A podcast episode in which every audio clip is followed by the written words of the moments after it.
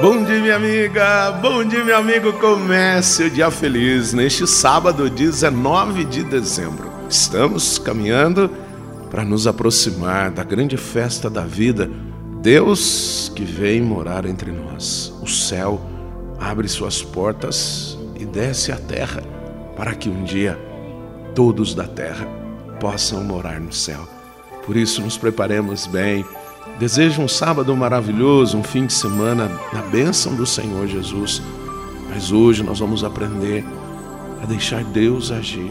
Muitas vezes, movidos por várias circunstâncias que não dá para definir, pois cada um de nós viemos de uma história, de um universo, de um contexto, de uma experiência, mas muitas vezes envolvidos por várias circunstâncias, nós acabamos desacreditando, nós acabamos desconfiando, não nos entregando, não deixando Deus agir. O evangelho de hoje está em Lucas, capítulo 1, versículos de 5 a 25.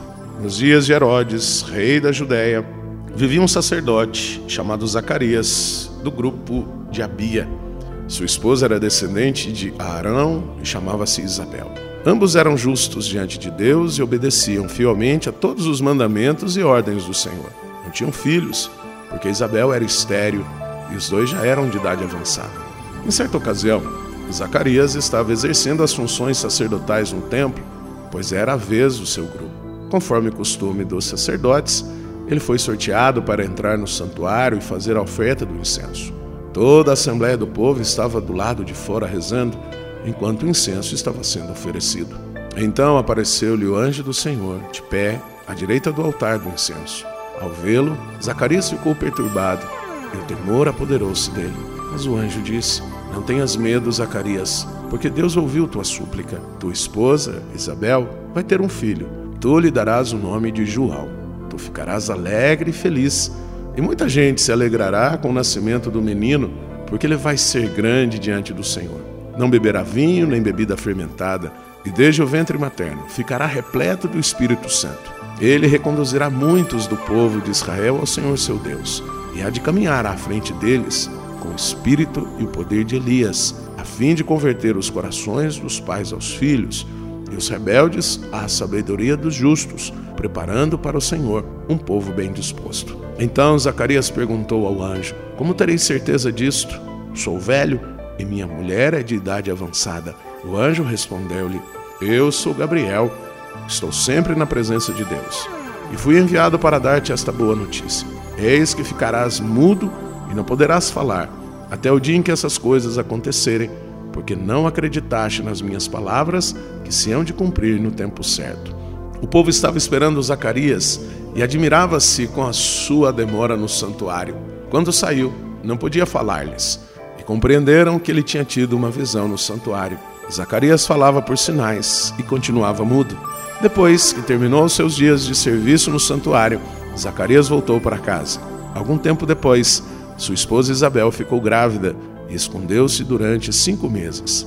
Ela dizia: Eis que o Senhor fez por mim nos dias em que ele se dignou tirar-me da humilhação pública. Confie e verás o milagre. Não deixe de acreditar. Reze comigo.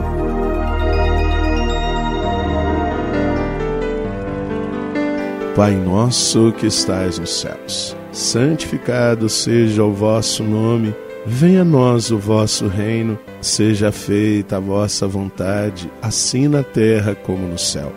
O pão nosso de cada dia nos dai hoje, perdoai-nos as nossas ofensas, assim como nós perdoamos a quem nos tem ofendido, e não nos deixeis cair em tentação, mas livrai-nos do mal. Amém. Ave Maria, cheia de graça, o Senhor é convosco. Bendita sois vós entre as mulheres, bendito é o fruto do vosso ventre, Jesus.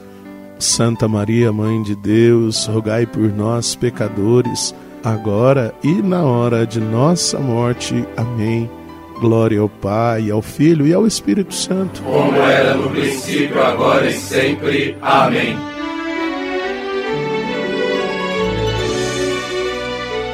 Confie, o Senhor fará o melhor por você. E aqui Um abraço carinhoso do Padre Sandro Henrique, diretamente de Passos, Minas Gerais. E que Deus nos abençoe. Em nome do Pai, do Filho e do Espírito Santo. Amém. Um beijo no seu coração.